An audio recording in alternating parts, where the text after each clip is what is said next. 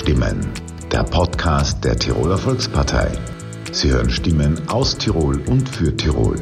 Wir brechen auf in Richtung Zukunft.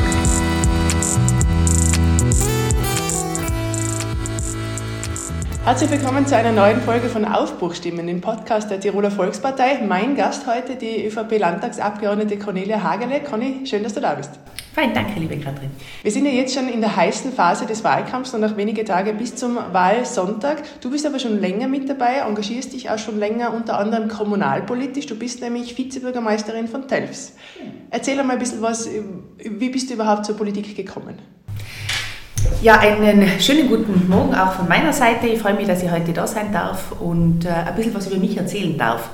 Ähm, mein Name ist eben, wie gesagt, Cornelia Hagele, ich bin 47, komme aus Delfs und ähm, der politische Weg hat bei mir eigentlich 2010 begonnen, ähm, wo mir der Christian Herting gefragt hat, ob ich gemeinsam mit ihm eine Liste gründen möchte. Und nachdem ich eigentlich immer schon politisch äh, interessiert war, war ich da auch gleich Feuer und Flamme und das haben wir dann auch gemacht. Vielleicht ganz kurz noch zu mir, was ich vorher gemacht habe. Wie gesagt, ich bin in Delfs aufgewachsen, bin dort Volksschule und Hauptschule gegangen, habe dann die Ferrari-Schule gemacht, ähm, habe dann auch Betriebswirtschaft und Just studiert, ähm, habe dann auch äh, einmal im Ausland äh, studiert, in Australien und war in Amerika und habe dann die Dissertation geschrieben, habe das Gerichtsjahr gemacht und habe dann äh, bei der Firma Hofer angefangen, äh, gefangen zuerst als Bereichsleiterin und dann ähm, als Prokuristin im Einkauf, war dann in Satellite und habe, wie gesagt, für Österreich äh, einkaufen dürfen, habe dann die Aufgabe bekommen, Ungarn aufzubauen, also die Einkaufsabteilung in Ungarn aufzubauen, war dann eben Länderkoordinatorin und äh, stellvertretende Geschäftsführerin und bin dann, weil mein Sohn sich angekündigt hat, äh, wieder zurück nach Tirol gekommen.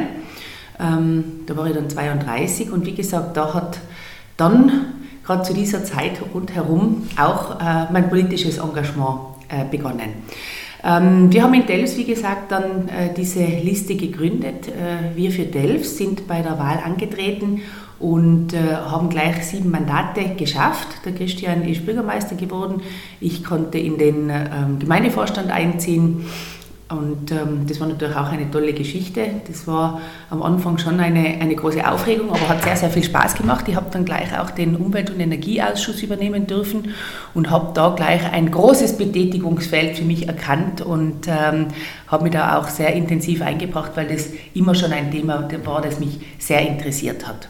Ja, und dann bei der nächsten Wahl 2016 haben wir dann wirklich sehr, sehr gut abgeschnitten. Da konnte man nachher die absolute Mehrheit machen bei uns im Gemeinderat. Ich bin dann Vizebürgermeisterin geworden und ähm, habe dann wieder, wie gesagt, weiterhin den Umwelt- und Energieausschuss äh, haben dürfen. Und das waren dann auch die Themen, mit denen ich mich dann auch äh, landesmäßig äh, einsetzen wollte bzw. positionieren wollte und was mir jetzt auch gelungen ist und was ich äh, auch machen darf. Und 2018 ist dann eben der Weg ins Land äh, gegangen, äh, war ja die letzte Landtagswahl. Und da durfte ich dann eben für die ÖVP in den Landtag einziehen und seitdem bin ich im Landtag, darf dort Energiesprecherin sein, Bildungssprecherin sein, SDG-Sprecherin sein und Wissenschafts- und Forschungssprecherin sein. Bleiben wir noch gleich beim Thema Energie, der Klimawandel oder der Energie. Äh, die Energiewende ist ja natürlich auch für unseren Spitzenkandidaten, für den Toni Mattel, ein Herzensanliegen, wie er immer sagt. Aber auch du stehst da voll dahinter. Du sagst auch klares Ja zum weiteren Ausbau aller erneuerbaren Energieformen. Richtig. Ähm, bin sehr froh, dass der Toni genau hinter diesen Themen steht. Ich glaube, dass das die Zukunftsthemen sind, um die wir uns kümmern müssen. Ähm, es gibt keine schwärzere Politik als die Umwelt- und Energiepolitik, darf ich mal sagen, weil es wirklich die Grundlage für unsere künftigen Generationen ist. Ähm, gerade das Thema Wasserkraft bei uns in Tirol, man muss ganz ehrlich sagen, wir haben die Möglichkeit, gerade in dem Bereich weiter auszubauen. Es ist eine saubere Energie, die man nutzen soll. Das ist auch ganz wichtig für uns, aber natürlich auch alle anderen Alternativenergieformen wie Photovoltaik ähm, oder auch Biomasse machen Sinn. Auch der Wind macht bis zu einem gewissen Grad Sinn, aber man muss ganz ehrlich sein, man muss da äh, schon auch die Kirche im Dorf lassen. Ich glaube, man soll zuerst einmal sich auf diese Dinge konzentrieren, die bei uns einfach wirklich ein großes Potenzial haben. Wie gesagt, wie eben die Wasserkraft oder eben auch die Photovoltaik. Ein Thema, das man in diesem Zusammenhang nie vergessen darf, ist auch das Thema der Speicherung. Wir sprechen immer vom Ausbau der, der Alternativenergien und ja, wir haben in Tirol die Möglichkeit, unseren gesamten Energieaufwand selbst herstellen zu können. Aber das Problem ist sehr oft, dass wir es nicht zu dieser Zeit haben, wo wir es brauchen. Und da muss man gleichzeitig, wenn man äh, in die Energiediskussion geht, auch dieses Thema mit überlegen und mitdiskutieren. Und das ist ein ganz ein wichtiges und ähm, das darf man, wie gesagt, nicht vernachlässigen. Wir haben ja den Kurs eingeschlagen, Tirol Energieautonom 2050. Man hat da ähm, gesagt oder die, die Grundsätze sind, dass man 50 Prozent an Energie einsparen soll und 30 Prozent an Alternativenergien ausbauen soll. Und eben ein ganz ein wichtiger Punkt ist auch dieses 50 Prozent Energie einsparen.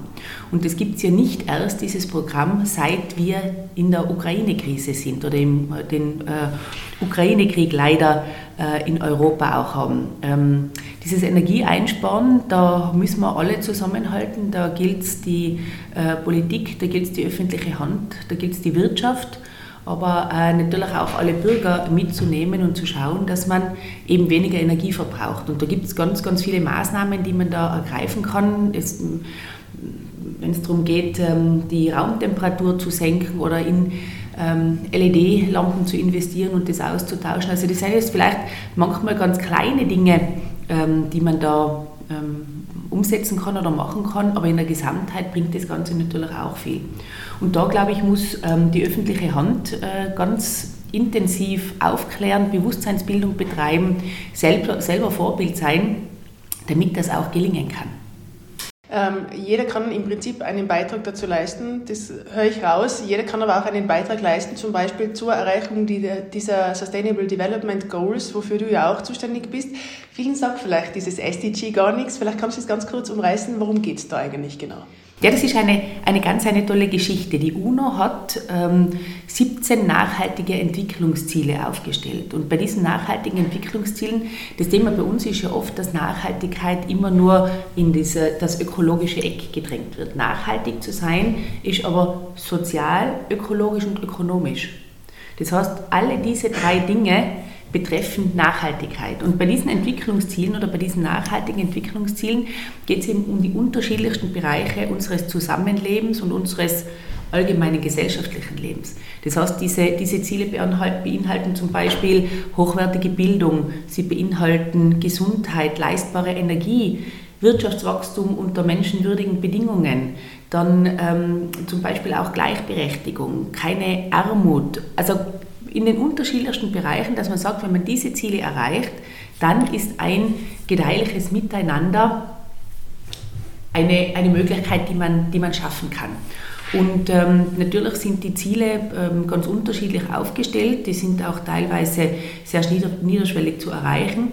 Aber in allen Bereichen, wenn man sich daran hält und sagt, wie kann ich unsere Gesellschaft besser machen, da kann, ähm, da kann man jeden Betrieb auch mitnehmen, sehr viele Wirtschaftsbetriebe ähm, wirtschaften auch oder bemühen sich auch, diese Ziele umzusetzen. Da gibt es wirklich ganz, ganz tolle Beispiele, auch schon bei uns in Tirol.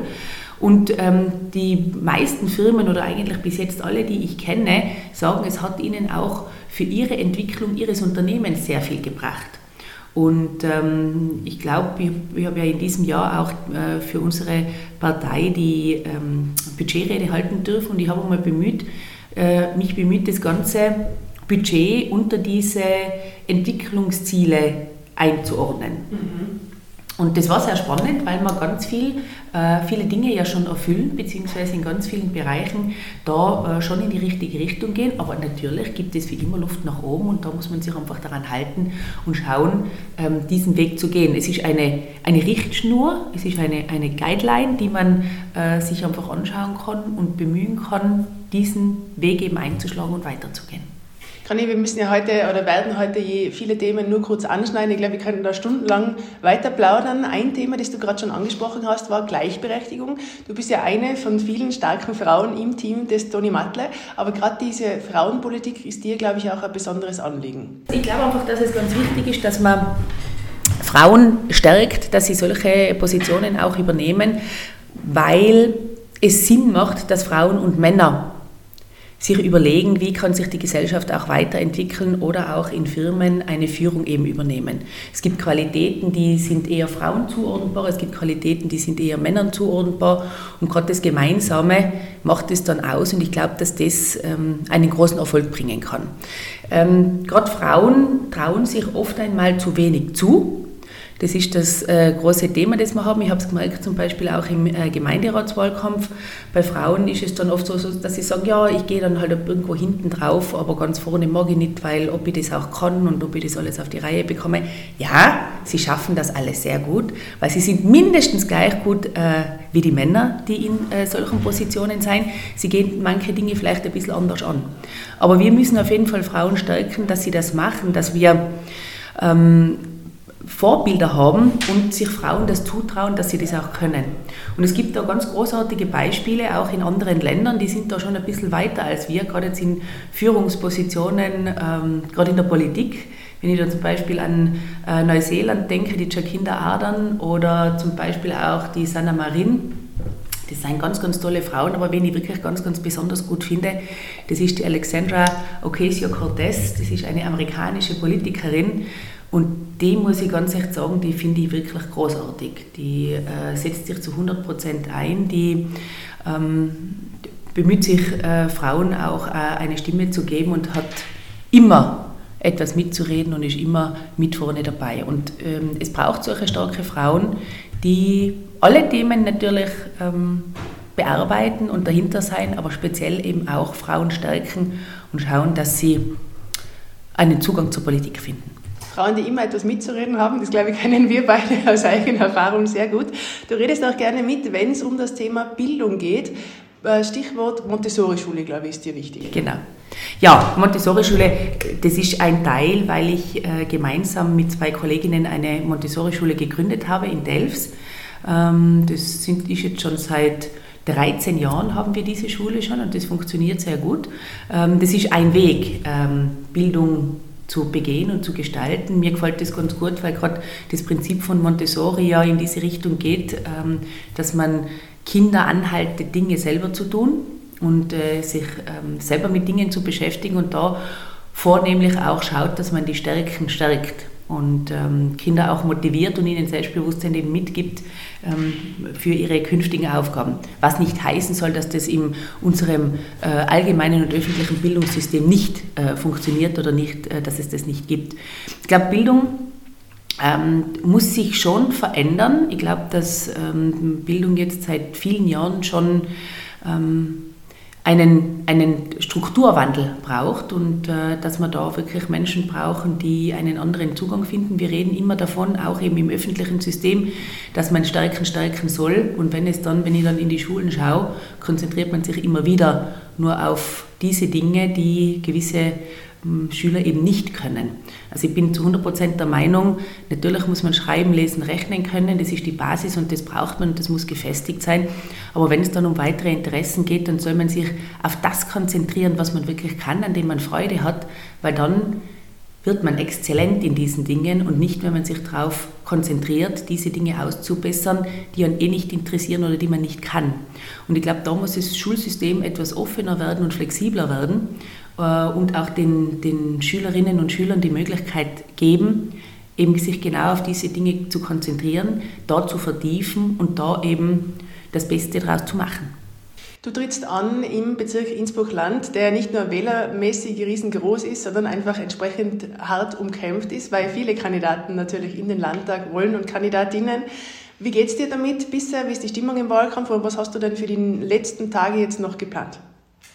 Ja, die Stimmung ähm, ist durchwachsen, ich gebe es ganz offen und ehrlich zu. Ähm, unser Bezirk ist ein hart umkämpfter. Wir haben auch, so wie du schon gesagt hast, sehr, sehr viele Wählerinnen bei uns in unserem Bezirk. Wir haben auch sehr viele Kandidatinnen und Kandidaten, die äh, sich eben zur Wahl stellen und eben auch in den Landtag kommen möchten. Und das ist auch legitim und richtig und wir alle bemühen uns sehr, äh, das Beste zu machen und die Leute zu überzeugen, dass es gerade jetzt der richtige Weg ist, wieder die ÖVP zu wählen und hinter uns zu stehen, weil gerade die Erfahrung, die wir mitbringen, gerade in dieser schweren Zeit, die vor uns sein wird, glaube ich, ganz ein wichtiger ähm, Teil sein wird und auch ein Schlüssel sein wird für den Erfolg der nächsten Jahre. Ich bin mir durchaus bewusst, dass in letzter Zeit äh, Fehler gemacht worden sind und, und dass nicht alles richtig gelaufen ist und das will ich auch gar nicht wegdiskutieren und auch gar nicht entschuldigen. Aber ich glaube einfach, dass es ganz wichtig ist, dass man Menschen braucht, die Verantwortung übernehmen und die Entscheidungen treffen und das haben wir eigentlich in den letzten Jahren auch bewiesen, dass wir das können und auch machen. Natürlich äh, macht man nicht jedem immer alles recht, und trotzdem, wie gesagt, müssen Entscheidungen getroffen werden. Und das ist ganz ein wichtiger Teil der Politik einfach. Ähm, die Stimmung außen, ja, es kommt natürlich immer wieder darauf an, äh, wo man gerade hingeht. Das ist von doch recht gut und, und ähm, wir müssen jetzt schauen, dass wir die Zukunft gemeinsam gestalten über, ja, es war alles bis jetzt falsch.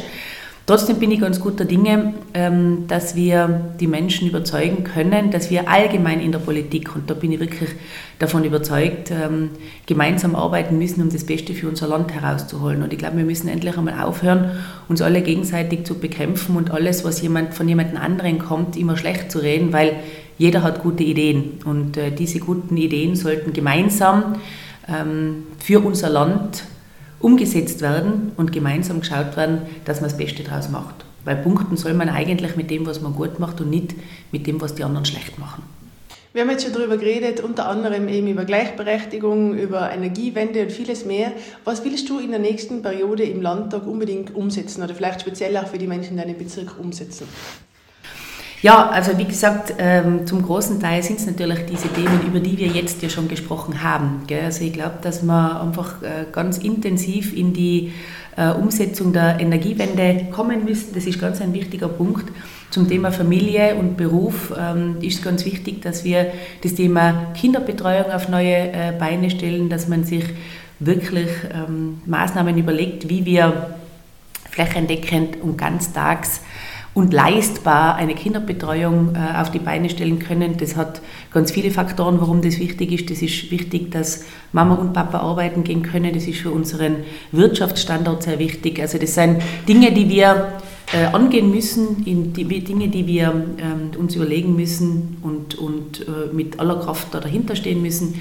Und ähm, ein weiterer Punkt, der den wir auch ja eben schon besprochen haben, dass ich eben Frauen stärken möchte, Frauen motivieren möchte, dass sie in die Politik gehen.